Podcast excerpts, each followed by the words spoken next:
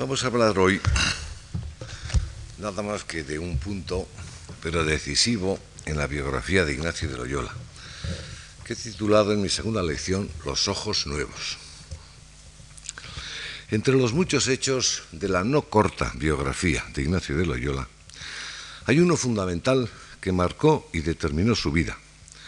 La encarriló por sendas que le condujeron a la santidad y por ella a la notoriedad y a la fama. El largo influjo de su espíritu, como quiera que se valore, positivo o negativamente, le ha convertido en hombre universal.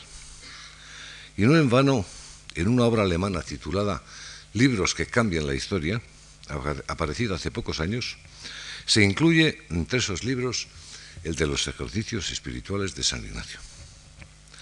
Este hecho determinante y fundamental es su conversión.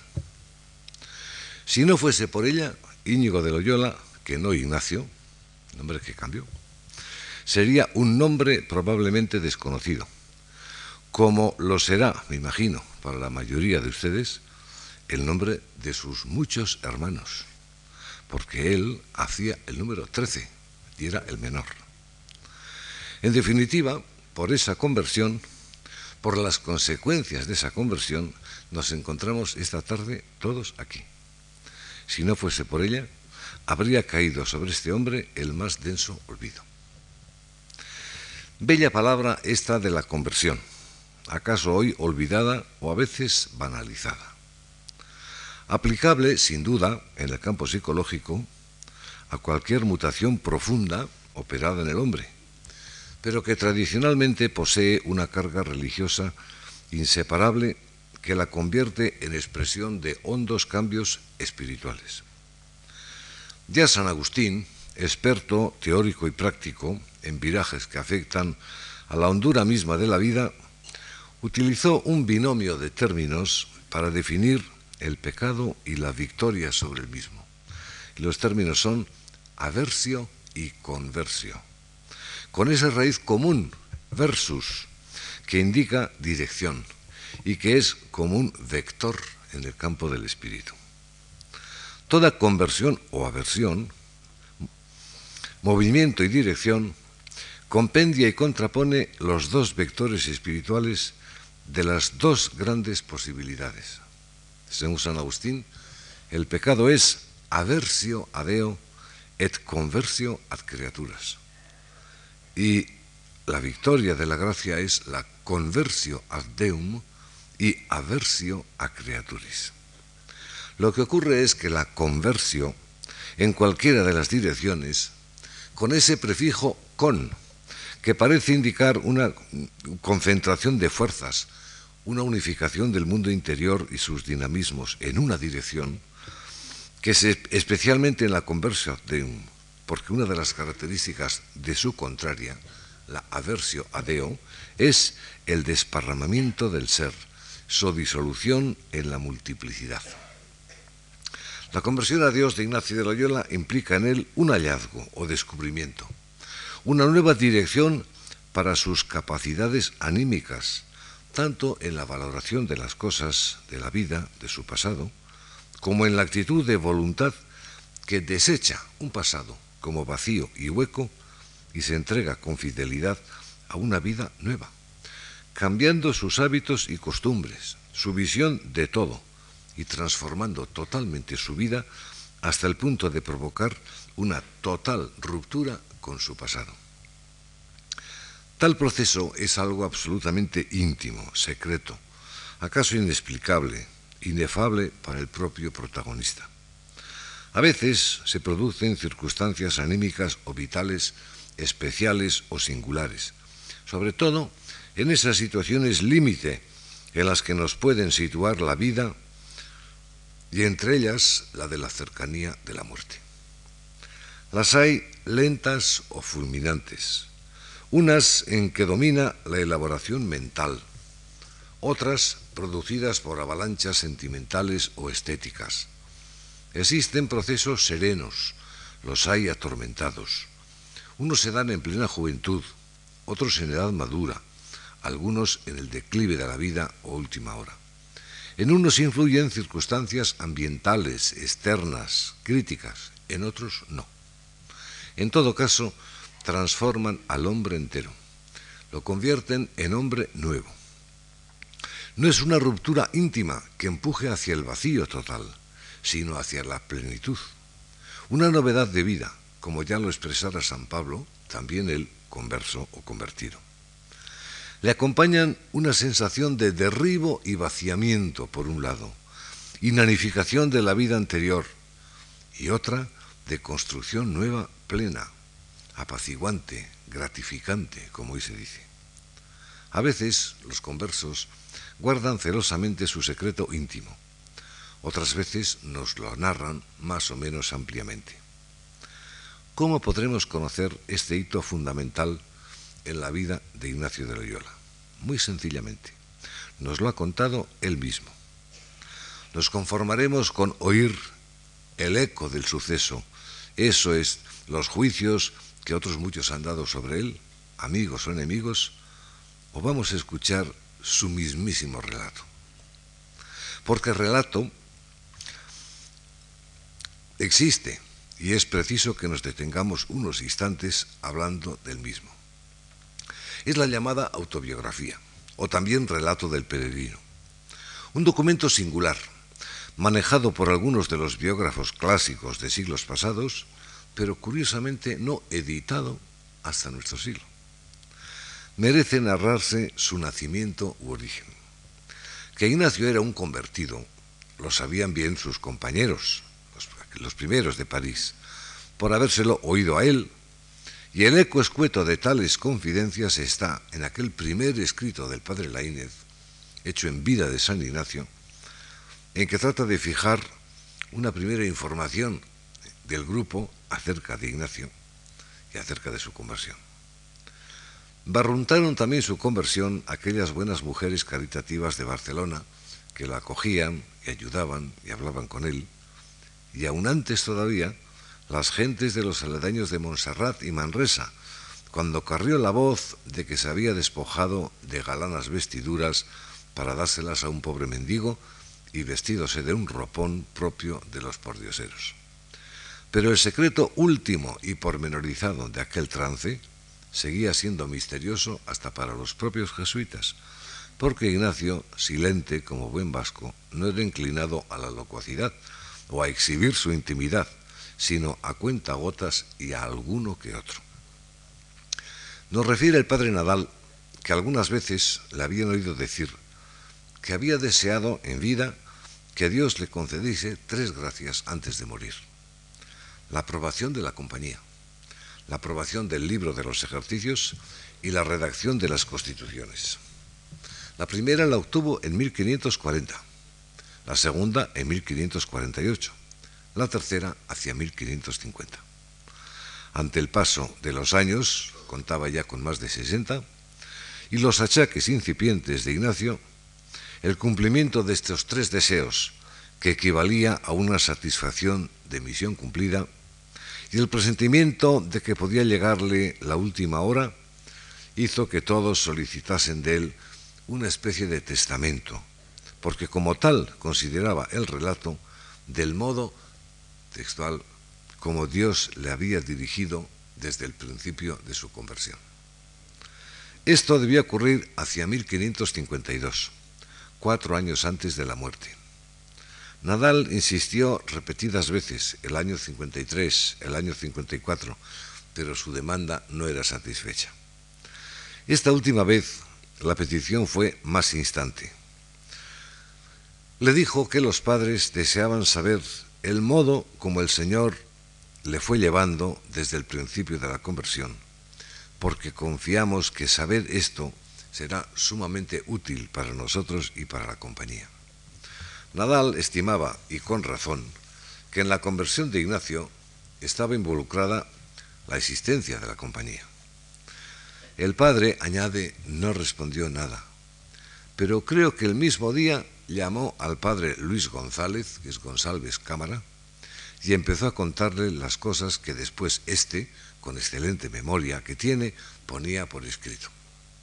Tenemos un nuevo protagonista en escena, el portugués González Cámara, hijo de una noble familia bien situada en la corte, atraído a la compañía en su país por la ofuscación que le produjo el padre Fabro, el primer jesuita, el primer ganado por Ignacio Loyola, al que veneraba, mas quien a su vez le manifestaba su ofuscación y entusiasmo por el padre Ignacio. El deseo ardiente de conocer a éste vio las puertas abiertas cuando fue llamado a Roma. Aquí, un día para él memorable, que lo recordará como la privilegiada ocasión de su vida. El año 53, un viernes a la mañana, 4 de agosto, estando el padre en el huerto, junto a la casa o aposento que se dice del duque, el duque de Gandía, Francisco de Borja, yo le empecé a dar cuenta de algunas particularidades de mi alma, y entre otras le dije la de la vanagloria, otro hombre orgulloso de su casta o de su estirpe. Ignacio le aconsejó en un primer momento que refiriese a Dios todas las cosas, que le diese gracias, pero le añadió acerca de sí mismo cómo dos años había sido trabajado de este vicio y cuánta paz acerca de esto había sentido después en su alma. Confidencia por confidencia, Ignacio abrió un portillo, bajó la guardia ante el joven portuguesiño recién llegado, y lo que no hizo con sus viejos compañeros de París, que uncieron sus vidas a la suya hacía cerca de 20 años, lo iba a hacer precisamente con González Cámara. Una hora después de este desvelamiento íntimo entre los dos, sentados a la mesa, el padre Ignacio con Nadal y Polanco, sorprendió a estos dos, prometiéndoles de improviso que colmaría sus deseos porque en un rato de oración se había determinado, por ilustración de Dios, a declarar cuanto por él había pasado. No fue inmediato el cumplimiento de esta promesa, aunque era bien sabido que lo que Ignacio prometía lo cumplía infaliblemente. A fuerza de importunaciones, alimentadas por la presión de Nadal, un mes más tarde se inició el relato, repetido durante varios días. Hubo interrupciones que pusieron en peligro la continuidad de la obra comenzada, pero González Cámara pudo llevar a término su tarea, aunque tuvo que enviar desde Génova, ya camino de Portugal, de vuelta, las últimas páginas de su rico botín espiritual. Cámara nos dice muchas circunstancias de esta narración a lo largo de semanas, pero sobre todo nos interesa ahora recoger las preciosas palabras que dice a propósito del narrador. El modo que tiene el Padre de narrar es el que suele en todas las cosas. No se pone en trance especial entonces para narrar esto que nos va a contar, sino que es el modo que tiene en todo, que es con tanta claridad que parece que hace al hombre presente todo lo que es pasado. Y con esto no es menester demandarle nada, porque todo lo que importaba para hacer al hombre capaz se acordaba de decirlo. Yo venía luego inmediatamente a escribirlo, el hombre de felicísima memoria, que es, según nos han dicho, sin que dijese al padre nada, primero en puntos de mi mano y después más largo, como está escrito. He trabajado de ninguna palabra poner más de las que he oído al padre. Y en cuanto a las cosas que he faltado, es que por no desviarme de las palabras del padre, no he podido explicar bien la fuerza de algunas de ellas. Es decir, que tenemos un ánimo de fidelidad exquisita hasta las palabras que ha oído. Comprenden ahora por qué se considera autobiografía el relato escrito por González Cámara, respetuoso hasta el punto posible con las mismísimas expresiones y palabras proferidas por Ignacio. Con interrupciones, siempre angustiosas para Cámara, claro está, se empleó este en ello hasta la víspera misma de su partida de Roma. Esas confidencias del último día no las pudo redactar por extenso y despacio en las horas postreras y por eso las envió desde Génova y redactadas en italiano, porque no tenía amanuense o quien le, le pudiese explicar en español. Ya lo han oído. Ignacio de Loyola poseía, con su capacidad rememorativa enorme, la facilidad para hacer presente lo pasado, revivirlo personalmente y además comunicar esta vivencia personal al interlocutor privilegiado con singular viveza y claridad. Pero no olviden, se decidió a contar cuanto por su ánima había pasado, o dicho de otro modo, los caminos y meandros por donde le había llevado Dios. El relato del peregrino no es una narración pintoresca para satisfacer una curiosidad humana. Son las confesiones de Ignacio, con menos lirismo y retórica que las de San Agustín, con menos galas que la vida de Santa Teresa. Es verdad que, según el mismo González Cámara, le contó toda su vida y las travesuras de Mancebo, clara y distintamente con todas las circunstancias. Solo el pudor y la veneración del receptor explica que estas travesuras sean silenciadas en el relato que nos queda y que comienza así.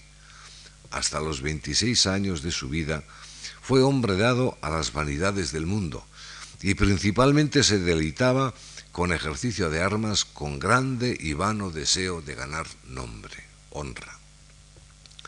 Toda su vida anterior queda pues liquidada como algo equivocado, vacío y sin sentido. Su nueva vida comenzó precisamente con su conversión, cuyas circunstancias narra, comenzando sin más por referir la acción militar de la defensa de Pamplona, su herida, su traslado a la casa paterna, su gravedad extrema, su lenta curación y los movimientos que comenzaron a brotar en su alma.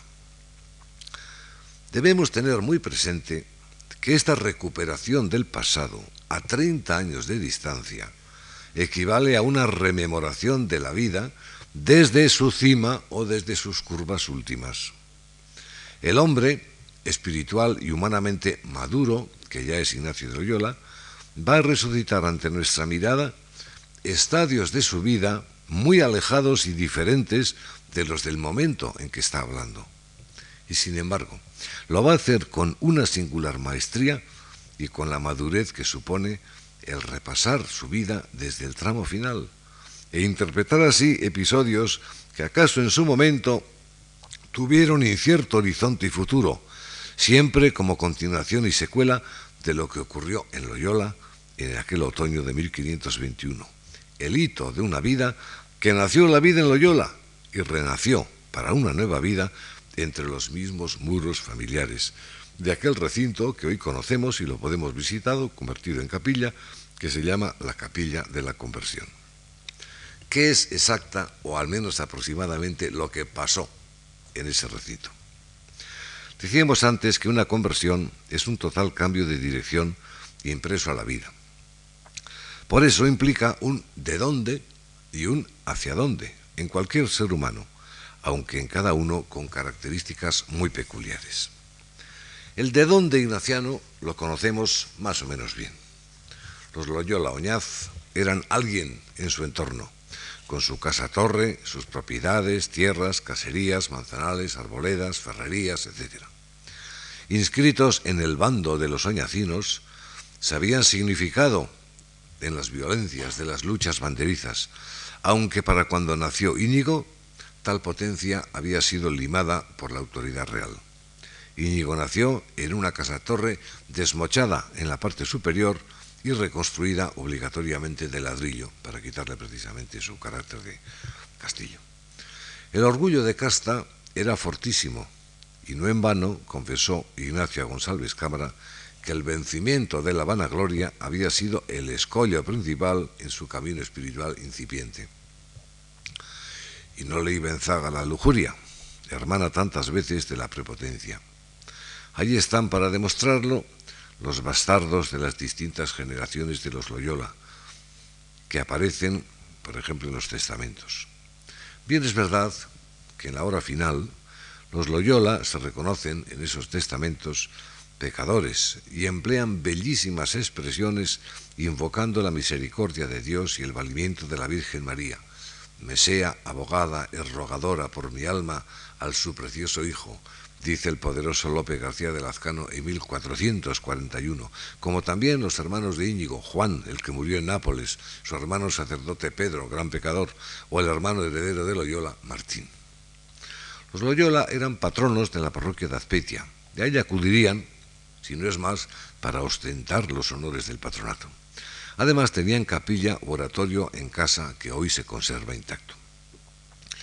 Un pariente próximo de Íñigo sería el fundador del convento franciscano de Sasiola, y María de Emparan Loyola tendría que ver con las franciscanas de Azpeitia. El nombre de San Francisco pudo sonar en el oído del niño Íñigo antes de las horas de su conversión.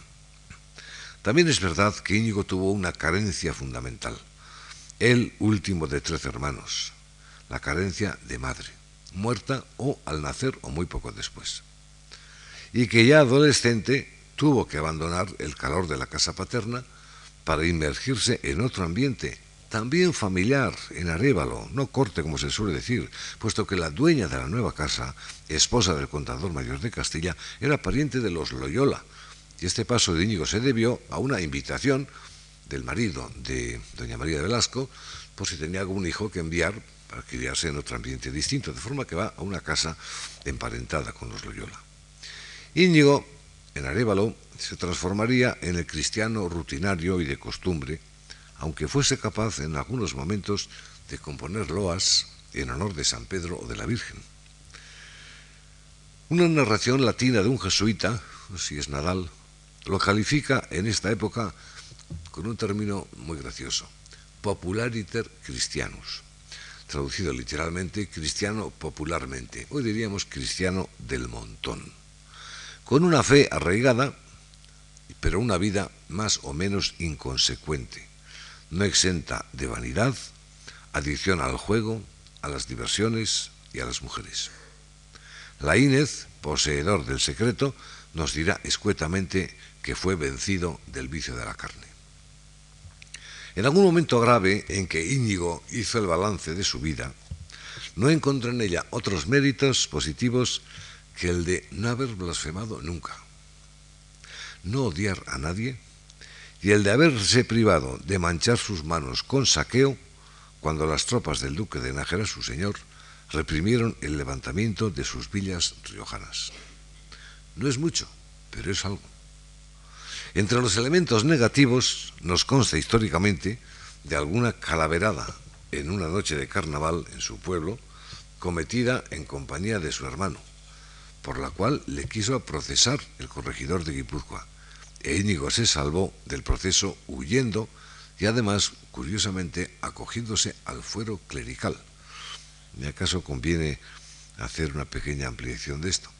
El corregidor, naturalmente, no aceptó aquella especie de, escapatoria, porque lo dice en su documento de respuesta, jamás se le había vestido vestido de clérigo, sino por el contrario vestido, dice, con sus vestidos abiertos colorados, con su birreta colorada del lado de los soñaz, con ballesta, etc. Y nunca jamás de clérigo.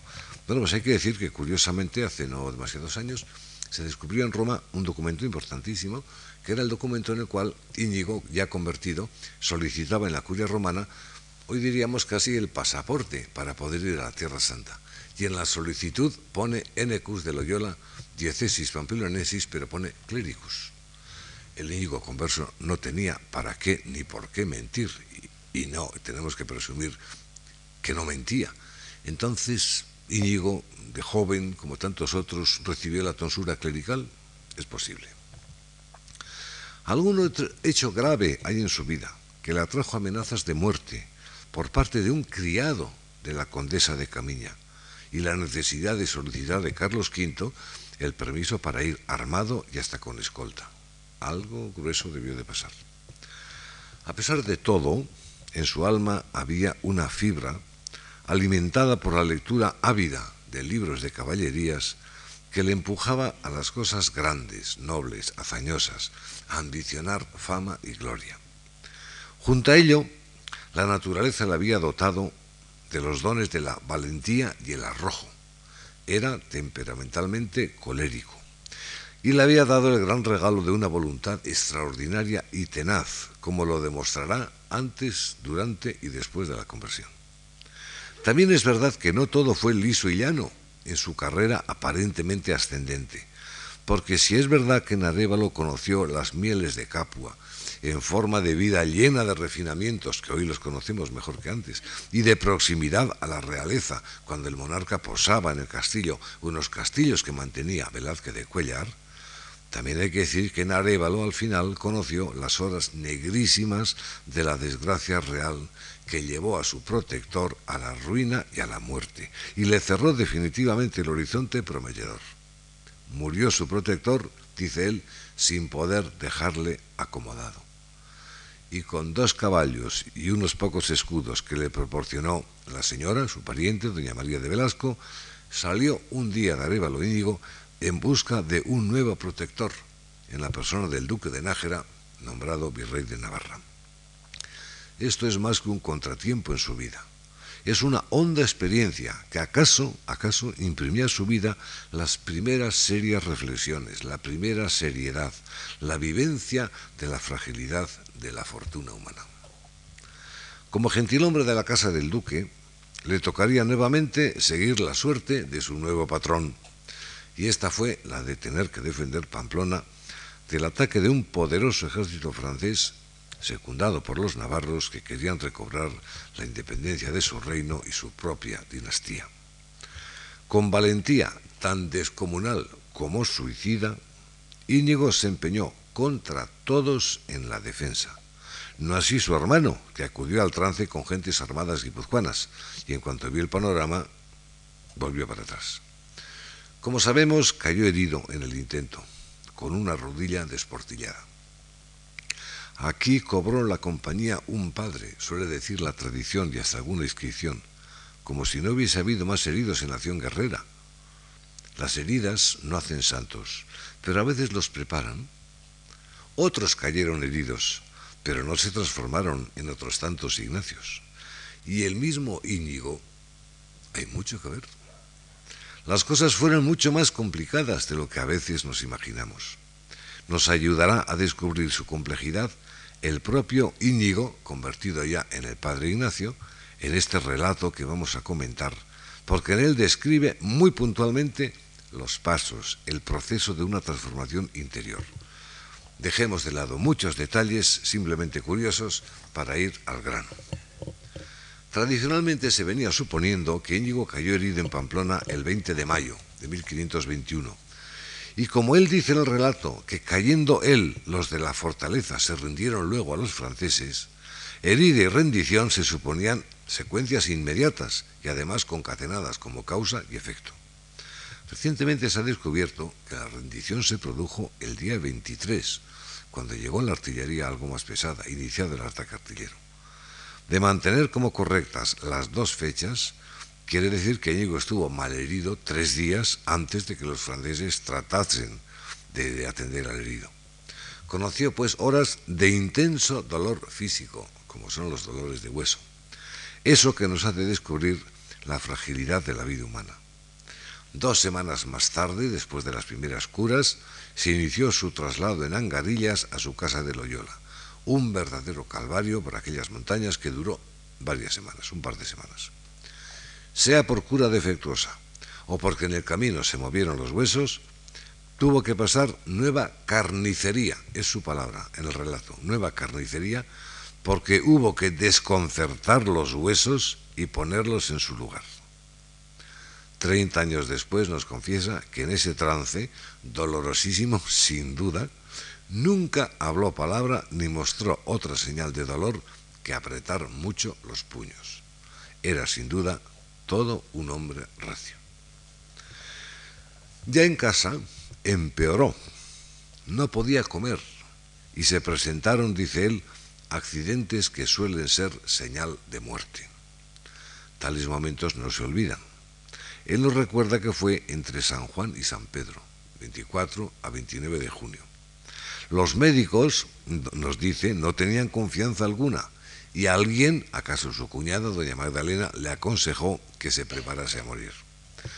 Íñigo recibió los sacramentos la noche víspera de San Pedro, que fue la más crítica. La gravísima situación cedió y a los pocos días estaba ya fuera de peligro de muerte. ¿Se ha convertido Íñigo? No. La conversión es una cosa mucho más seria y profunda.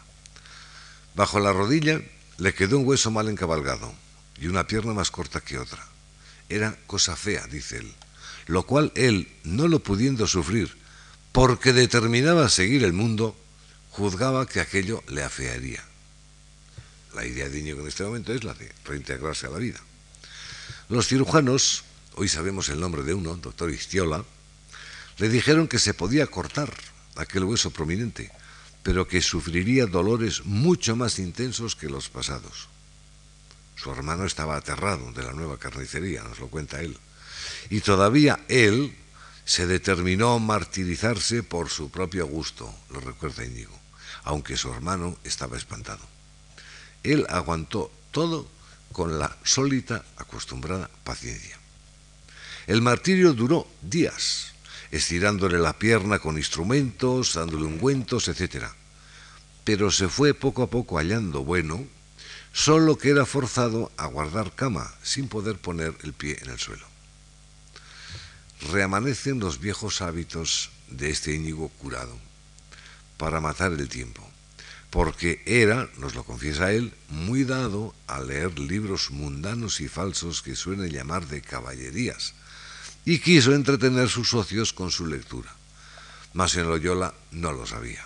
Y sí, una Vita Christi del Cartujano y un Flos Santorum. Yo pienso, acaso son dos hermosísimos libros de factura, de edición, acaso traídos por su cuñada, doña Magdalena de Arauz, como recuerdo de sus días de servicio en la corte, de donde trajo como regalo de la Reina Católica un delicioso cuadrito de renunciación que todavía ahora está en el oratorio de los Loyola. vendrían de allí estos dos libros. Íñigo no puede leer lo que quiere, va a leer lo que no le apetecía. ¿Acaso la experiencia pasada había calmado un tanto su alma?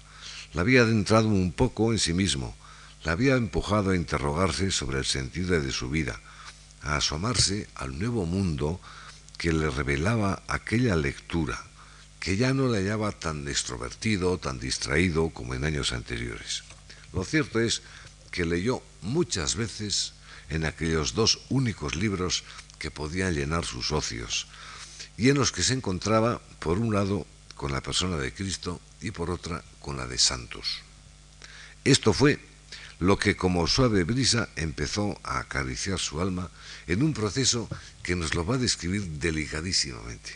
Fíjense, algún tanto se aficionaba a lo que allí hallaba escrito. De la pura distracción pasa a una cierta atención y de esta a una incipiente afición, que es, yo diría, incipiente afección también. Ese primer roce positivo suscita en él una nueva actitud más atenta y reposada. Oigan, algunas veces se paraba a pensar en las cosas que había leído. ¿Acaso no lo había hecho antes en su vida? ¿O no de aquel modo? ¿O en aquel estado vigilante de espíritu? En ese pararse a pensar está el arranque primero de su vida, porque supone una concentración de espíritu, una atención a cosas en las cuales nunca había pensado, algo de incipiente descubrimiento, un cierto paréntesis en la marea de los pensamientos normales que ocupaban el día.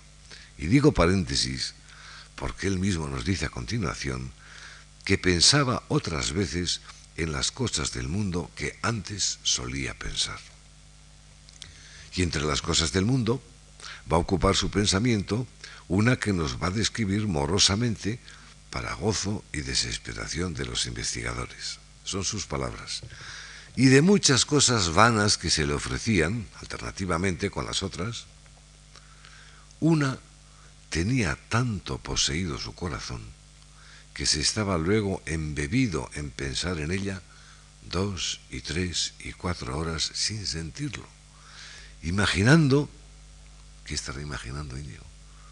Lo que había de hacer en servicio de una señora.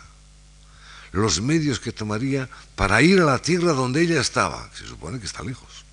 Los motes, las palabras que le diría, los hechos que haría en su servicio. Y estaba con esto tan envanecido que no miraba cuán imposible era poderlo alcanzar. Revelación final. Porque la señora no era de vulgar nobleza, no condesa ni duquesa, mas era su estado más alto que ninguna de estas. A mí personalmente me conmueve que el padre Ignacio, a tanta distancia de los hechos, evoque y parezca revivir tan vivamente aquel trance y nos lo cuente tan bella y delicadamente, con esa explicitación de las dos y tres y cuatro horas en que su mente y corazón, poseídos por el recuerdo de una dama, y esa misteriosa insinuación de su altísima condición, más que condesa duquesa, y el apunte no más de los motes o requiebros, de las hazañas y hasta del largo viaje que tenía que hacer para presentarse. En este momento no nos importa saber quién era la dama. Se supone que una infanta real, probablemente doña Catalina, a la que pudo ver bastante niña en Valladolid, con motivo de unas fiestas en honor de Carlos V que se celebraron y a las cuales acudió su señor, el duque de Nájera. En este momento interesa subrayar la capacidad sentimental de este hombre que algunos tachan de rudo, ásperos y sin sentimientos. Uno enamorado que está pensando cuatro horas seguidas en su dama, tiene sentimientos. Mas el viejo padre Ignacio nos confiesa que Dios le socorría haciendo que a estos pensamientos de empresas imposibles sucediesen los otros que nacían de la lectura, que en esta segunda rememoración nos los aclara, añadiendo un detalle precioso, y es que además de pararse a pensar, razonaba consigo mismo, que es más que el mero pensar.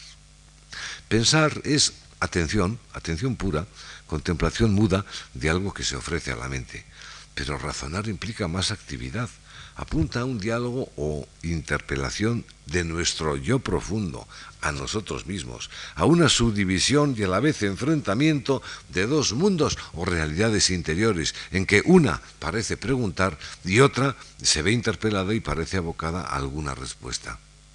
La pregunta que se hacía la presenta en potencial, en mero condicional. Es muy linda. ¿Qué sería si yo hiciese esto que hizo San Francisco y esto que hizo Santo Domingo, ¿qué sería si yo hiciese? Si hiciese algo que es mera posibilidad, pero que comienza a tentar como una suave llamada a la puerta de la voluntad con los nudillos. ¿Qué sería si yo hiciese?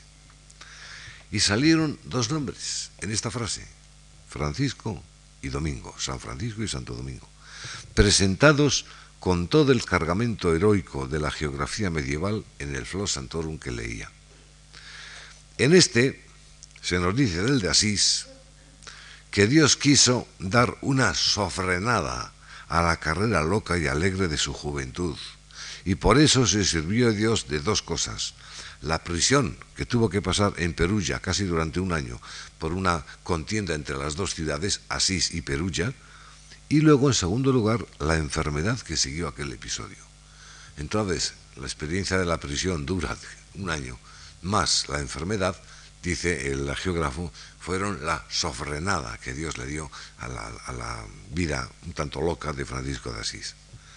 Después de todo, también era buena sofrenada la que había recibido Íñigo, ¿Y acaso le trajo a la memoria una frase que le solía repetir en sus años felices de Castilla una pariente monja a la que visitaba? Y es esta, no asentarás hasta que te quiebren una pierna.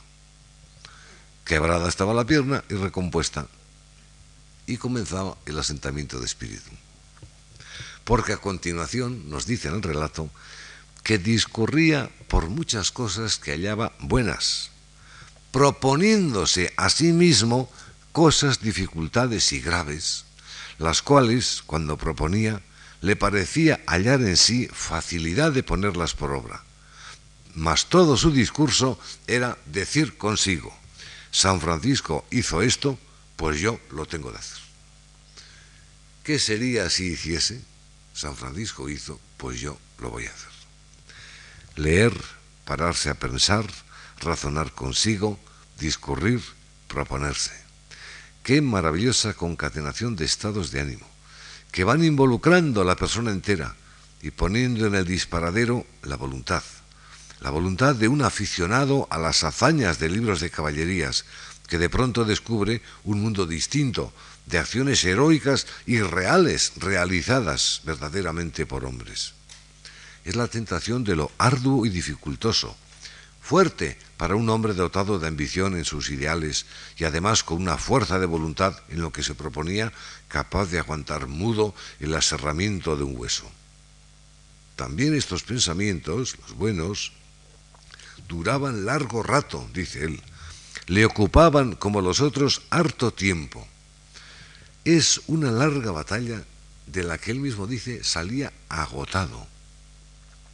Fuese de aquellas hazañas mundanas que deseaba hacer, o de estas otras, entiéndase, hazañas de Dios que se le ofrecían a la fantasía, hasta que de cansado lo dejaba y atendía a otras cosas acaso al vaso de leche que le llevaba su cuñada para sacarle de sus pensamientos, o alguna visita que también pues le acababa con las horas de soledad. El autor del libro de los ejercicios espirituales, el libro, no olvidemos, para se ejercitar, examinando la conciencia, meditando, contemplando, orando, preparando y disponiendo el alma para quitar afecciones desordenadas, para buscar y hallar la voluntad de Dios, ese hizo su doctorado en introspección y ejercicio de espíritu en aquellas horas de Loyola.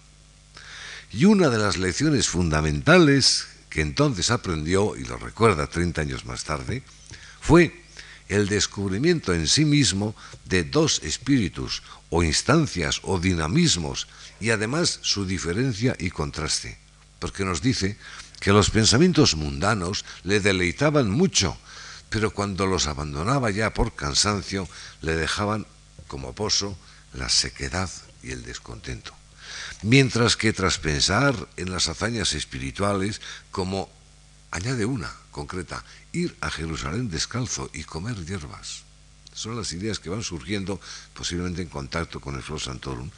A él, tras pensar en estas hazañas, le dejaban un pozo de contentamiento y alegría hasta que un día, preciosa frase, se le abrieron un poco los ojos, empezó a reflexionar sobre el asunto y conoció la diversidad de espíritus que le agitaban, que les va a llamar Dios y Satán.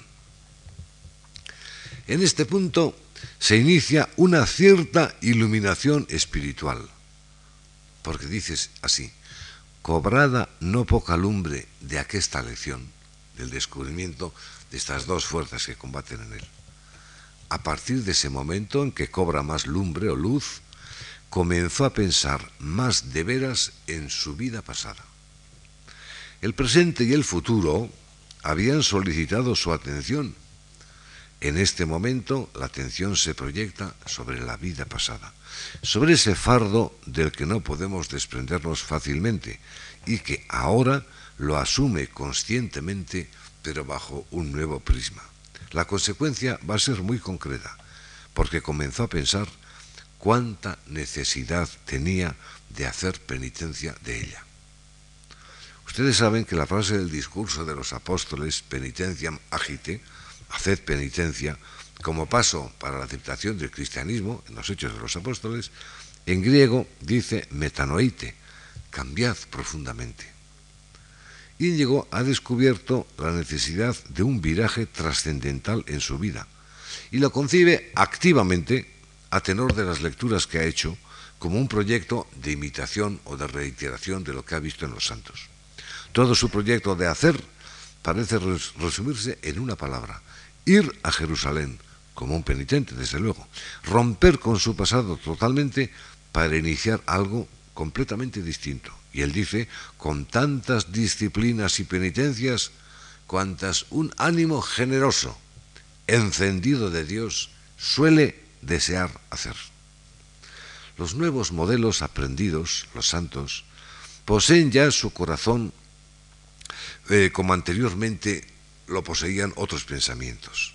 Él se dispone con su ánimo generoso, que es su natural, su naturaleza, como querrá que el que haga los ejercicios se entregue a ellos con grande ánimo y liberalidad con su Criador y Señor. Pero ese ánimo generoso, que es su naturaleza, aparece encendido de Dios, porque en el secreto último de este proceso psicológico interesante, tan sutilmente descrito, está Dios. Fíjese lo que dice a continuación. Ya se le iban olvidando los pensamientos pasados con estos santos deseos que tenía. Todavía no está decidida la batalla. Los buenos propósitos van prevaleciendo sobre los pensamientos mundanos que se le iban olvidando. Tenían esa fuerza suplementaria del deseo. Nos ha dicho que los buenos propósitos, los deseos que tenía. Pero el deseo recibió el impulso definitivo, su sello, su confirmación, de algo que pudorosamente va a llamar el padre Ignacio en sus confidencias una visitación. Estando una noche despierto, vio claramente una imagen de Nuestra Señora con el Santo Niño Jesús, con cuya vista, por espacio notable, recibió consolación muy excesiva. Tenía que decir muy grande, dice muy excesiva. Y quedó con tanto asco de toda la vida pasada, y especialmente de cosas de carne, que le parecía habérsele quitado del ánima todas las especies que antes tenía en ella pintadas.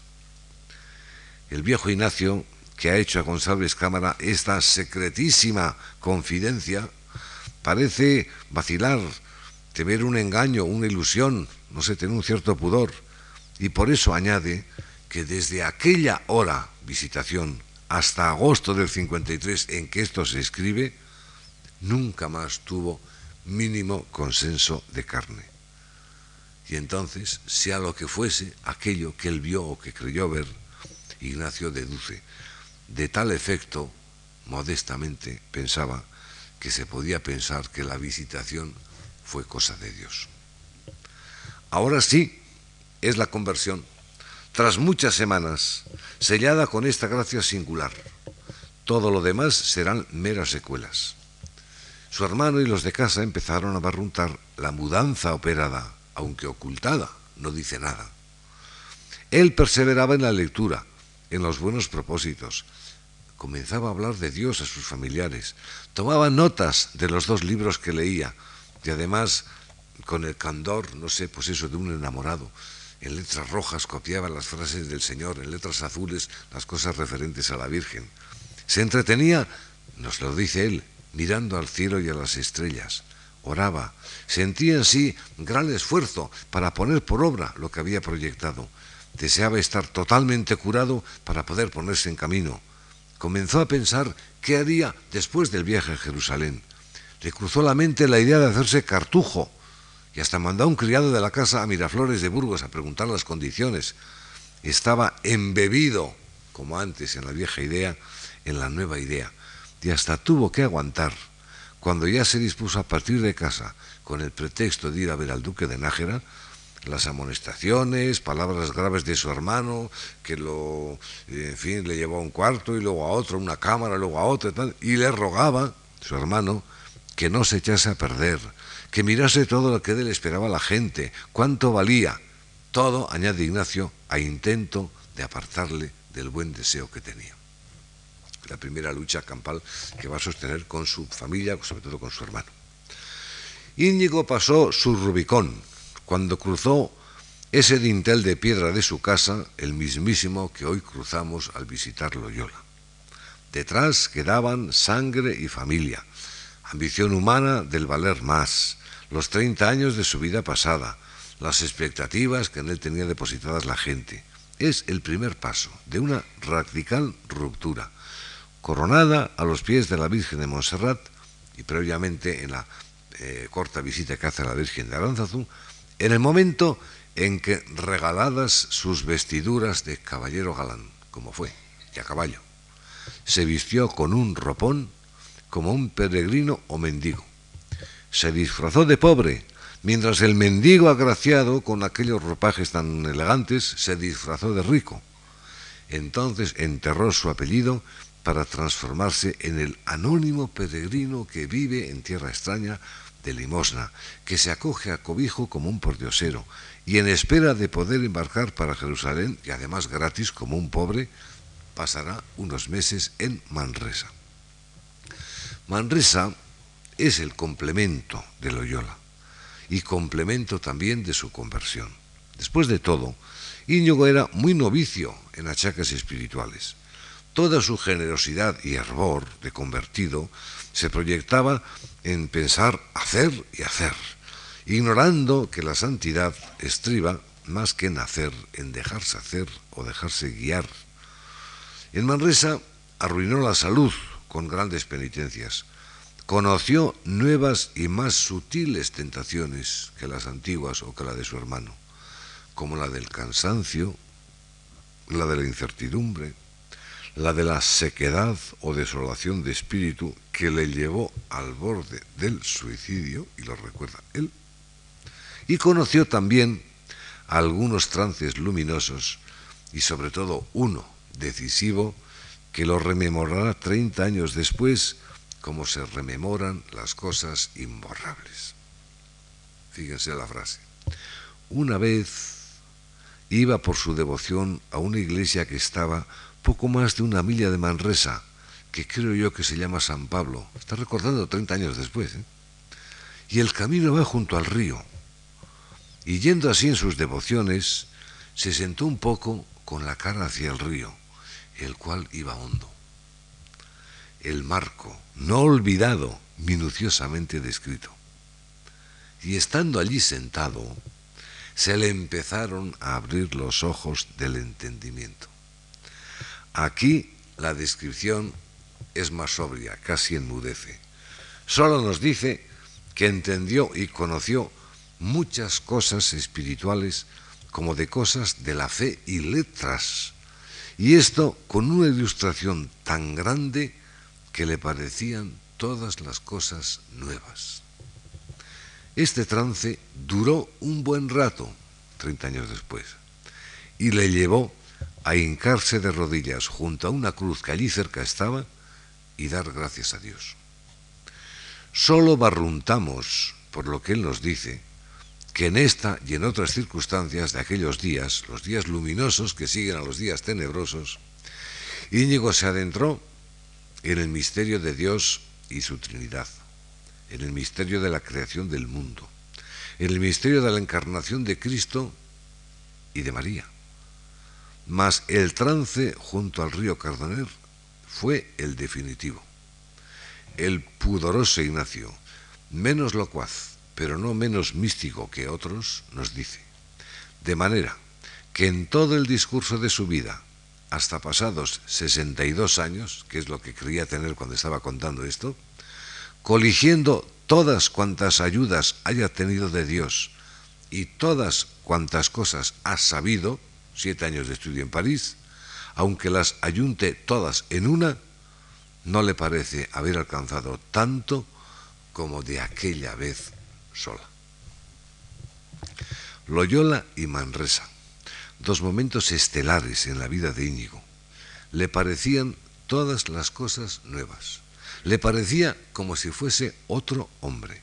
Comenzó a ver con otros ojos todas las cosas, dice la Inez, con otros ojos que primero apostilla Polanco. Otro hombre, ojos nuevos, cosas nuevas. Turning Point, sin retorno, ahondado hoy por alguna psicología moderna y descubierto hace muchos siglos por los místicos. Rindamos, para terminar esta tarde, homenaje también a San Juan de la Cruz, cuyo centenario se asocia al de Ignacio de Loyola.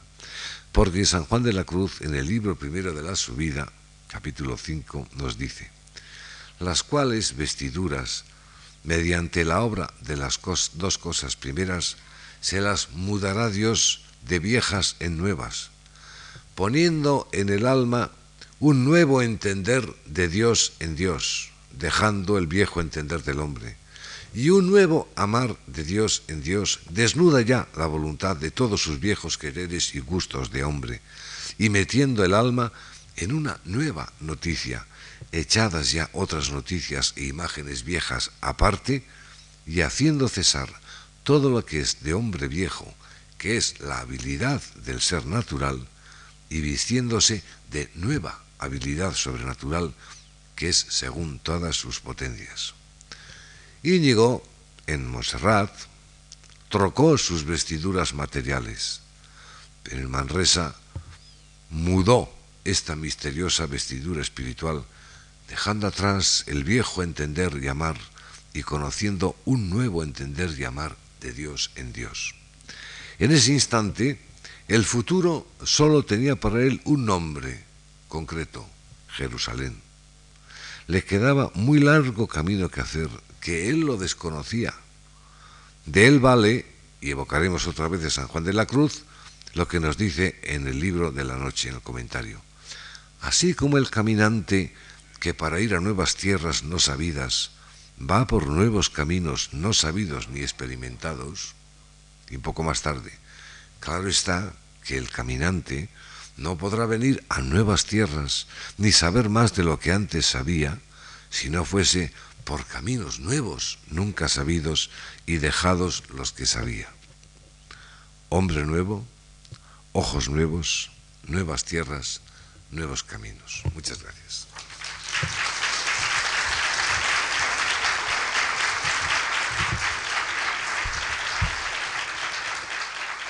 you